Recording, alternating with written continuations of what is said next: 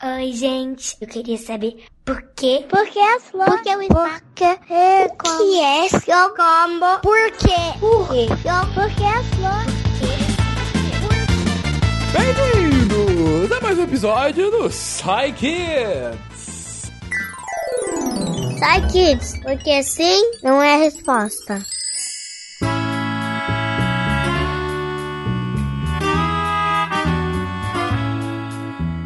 Mais uma semana, eu e Tarek Fernandes. Olá, filhotes humanos. Olha, já virou sua apresentação de fato essa, né? Sim.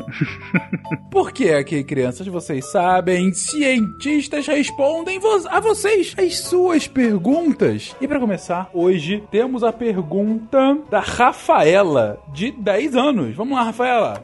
Oi, eu sou Yuri, tenho 9 anos. Essa pergunta é da Rafaela. Por que a vaca faz mu?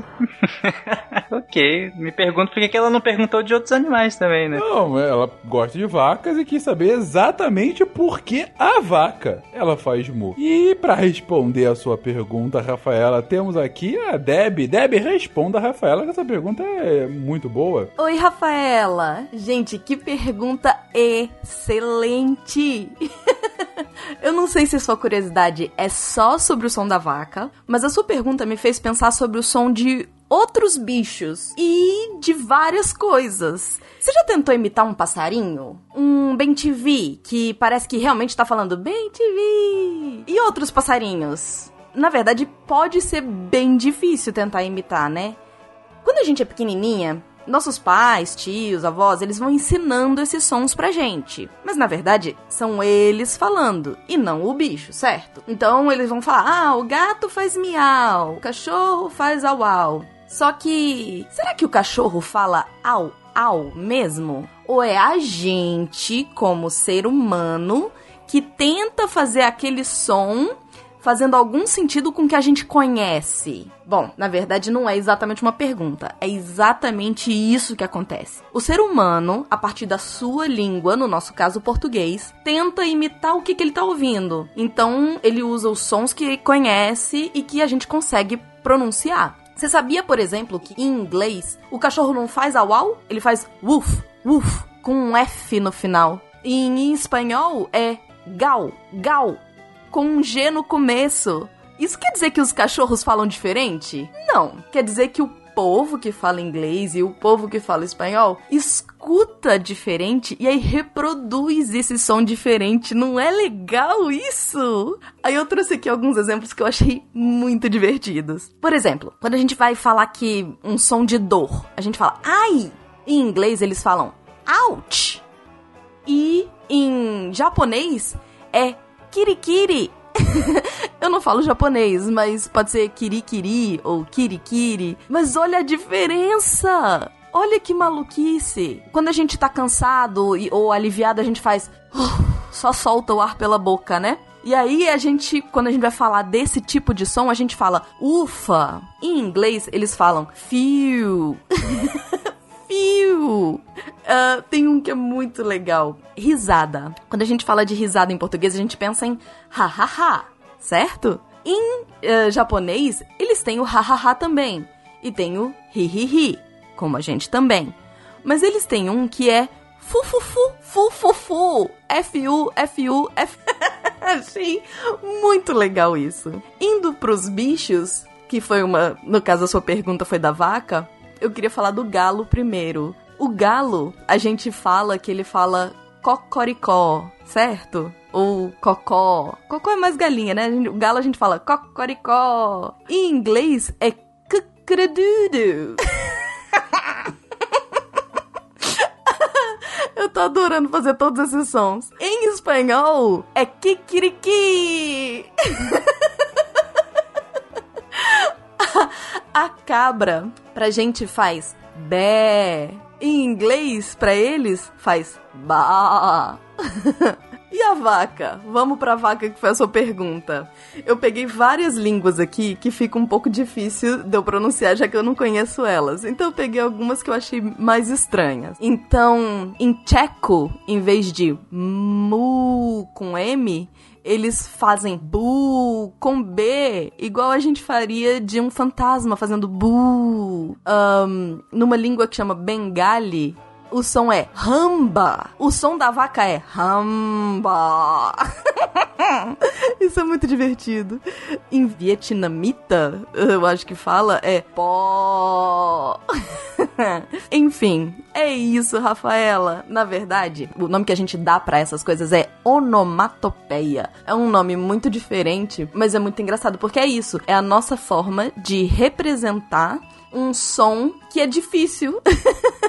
que não é exatamente uma palavra, é só um som. Espero que eu tenha conseguido responder sua pergunta, que você tenha ficado satisfeita. Eu amei um beijo no seu coração. É isso, Rafaela. Depois dessa excepcional interpretação de vários animais é. diferentes da Debbie, eu não sei se eu gostei mais da resposta dela ou de todos os animais que ela interpretou aqui. A resposta é essa. Não é que a vaca faz mu, é a gente que tenta dar um significado pro som que a vaca faz. Mas a vaca faz o que ela faz no mundo inteiro. Só que diferentes pessoas de diferentes países ouvem esse som e representam um pouquinho diferente. E aqui, no Brasil, em português, pra gente o som que a vaca faz é mu. Eu podia ter um podcast só de, dos sons dos animais pelo mundo, né?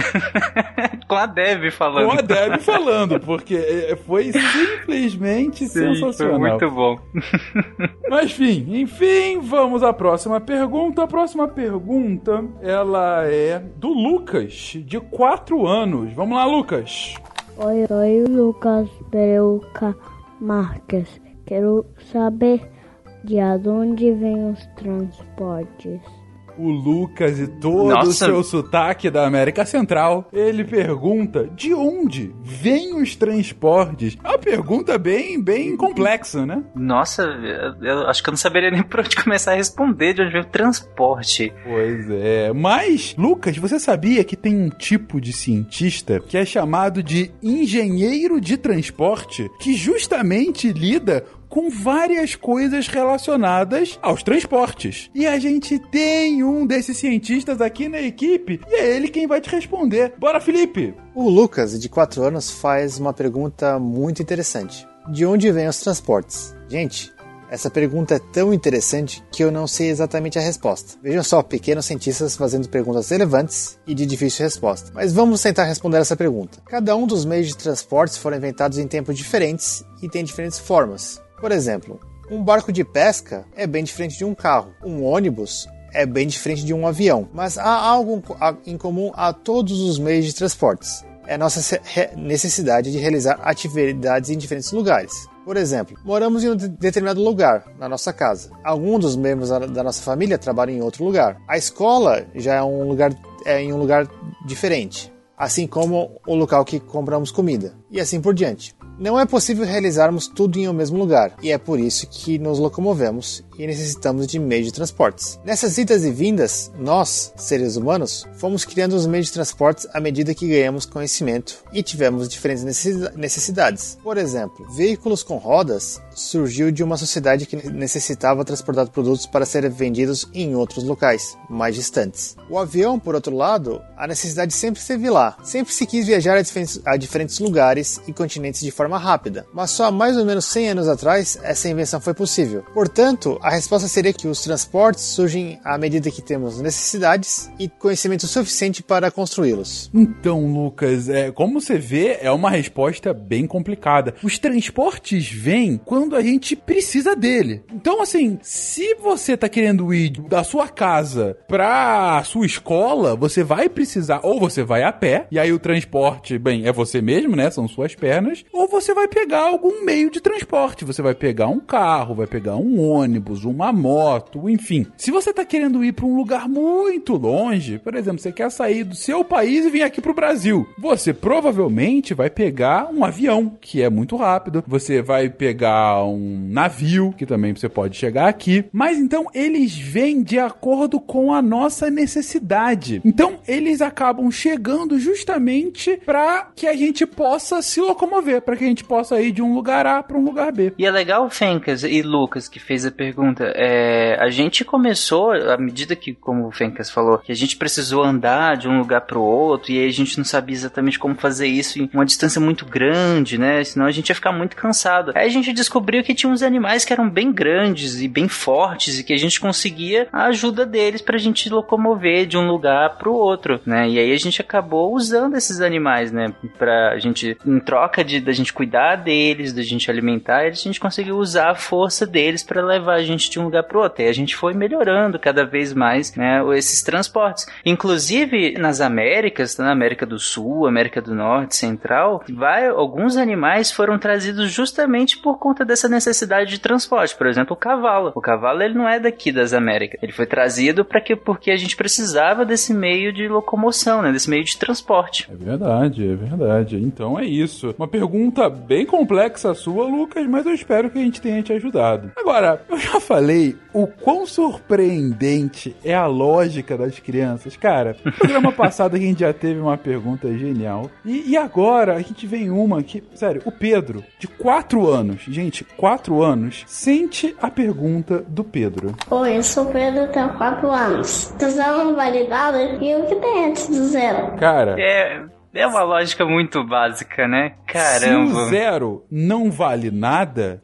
então o que, que antes do zero? Não, só, só pra vocês terem noção do quanto essa pergunta é grande, que, por exemplo, quando a gente começa a, a discutir é, origem do universo e tudo mais, é uma pergunta super de alto nível perguntar, tá, mas o que que tinha antes e tudo, essa coisa de sempre voltar, né? Exatamente. Agora pra uma criança de 4 anos pensar Quatro isso. anos. Se o zero não vale nada, o que tem antes do zero? Sério, parabéns pela sua pergunta.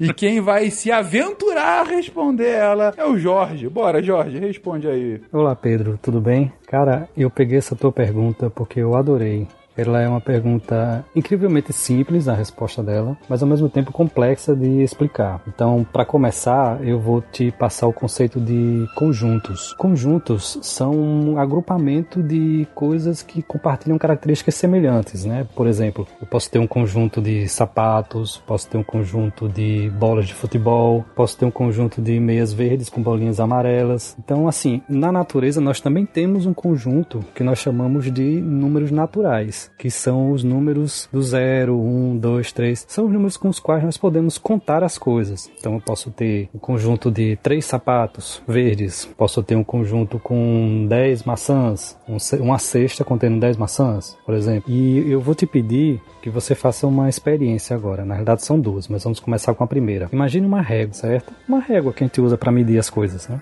E a régua, você sabe que ela começa no zero e ela vai até 15, 20, 30, 50 centímetros, certo? O zero tá lá na esquerda e conforme você vai aumentando os números, maior é aquilo que você está medindo, certo? Beleza. Então agora imagine o seguinte: o zero não está mais na esquerda da régua. Você vai colocar o zero no meio da régua, beleza? Tá acompanhando? Ok. E agora vamos fazer o seguinte: vamos pegar os números que estão à direita e vamos invertê-los e colocá-los à esquerda. Tá me acompanhando também? Beleza? Então agora no meio vamos ter o zero e à direita vamos ter um, dois, três, quatro e assim por diante até o infinito. E para a esquerda vamos ter o número menos um. Exatamente, Pedro. O que é que vem antes do zero? Os números negativos, cara. E é interessante porque antes vai vir menos um, menos dois para a esquerda, né? Tá andando para a esquerda. Menos um, menos dois, menos três, menos quatro, menos dez, menos mil, menos infinito, cara. Vai para o infinito também. E esse conjunto, nós temos os números positivos e negativos, nós chamamos de números inteiros. Obrigado pela tua pergunta e mande sempre, continue sempre perguntando pra gente. Um abração. Então é isso, Pedro. Antes do zero, vem um negócio chamado número negativo. E é uma coisa que você vai aprender muito bem nas suas aulas de matemática daqui a alguns aninhos. Mas pode ficar tranquilo que aqui no mundo nosso, no mundo real, não tem nada menos do que zero.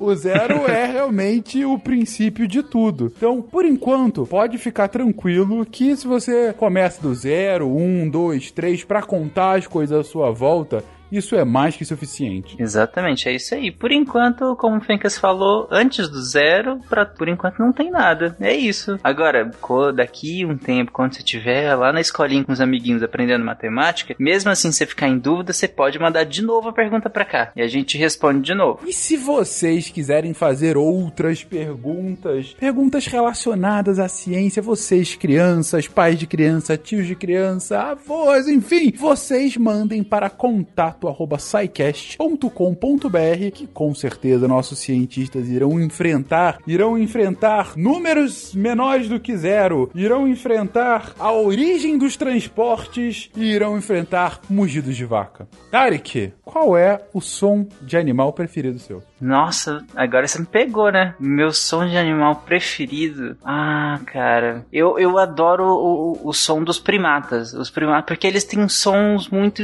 muito específicos. Para as crianças que ainda não sabem o que, é um primata, o primata é o macaquinho. E os macaquinhos têm som muito bonitinhos, é muito diferente um do outro e às vezes parece um pouco com som, com sons humanos. Sabe aqueles sons que às vezes a gente faz quando a gente nem tá querendo falar nada? É só a gente tá o que a gente chama de às vezes de balbuciar algumas coisas, né? Que é fazer sons aleatórios, assim. Como, por exemplo, Tarek, de mostre para as crianças qual é o som do primata.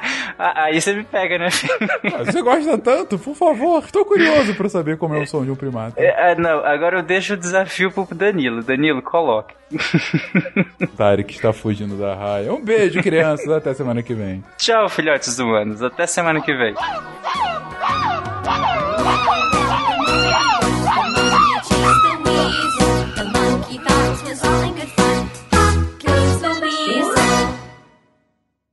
Esse podcast foi editado por Nativa Multimídia.